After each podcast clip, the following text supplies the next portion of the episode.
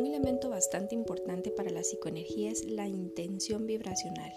Entendámosla por separado. Intención como esos motivos o razones que mueven a algo o a alguien. Y la vibración como ese palpitar que indica vida. Entonces la intención vibracional son esos motivos o razones que mueven a una persona a establecer interacciones consigo mismo o hacia los demás.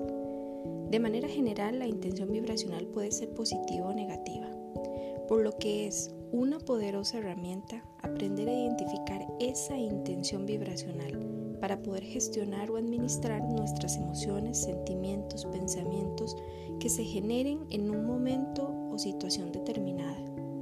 Puedes así analizar si recibes o rechazas una intención vibracional según lo cómodo o no que te haga sentir, siempre con sensibilidad y compasión. Recuerda, elegir siempre vibrar energéticamente alto.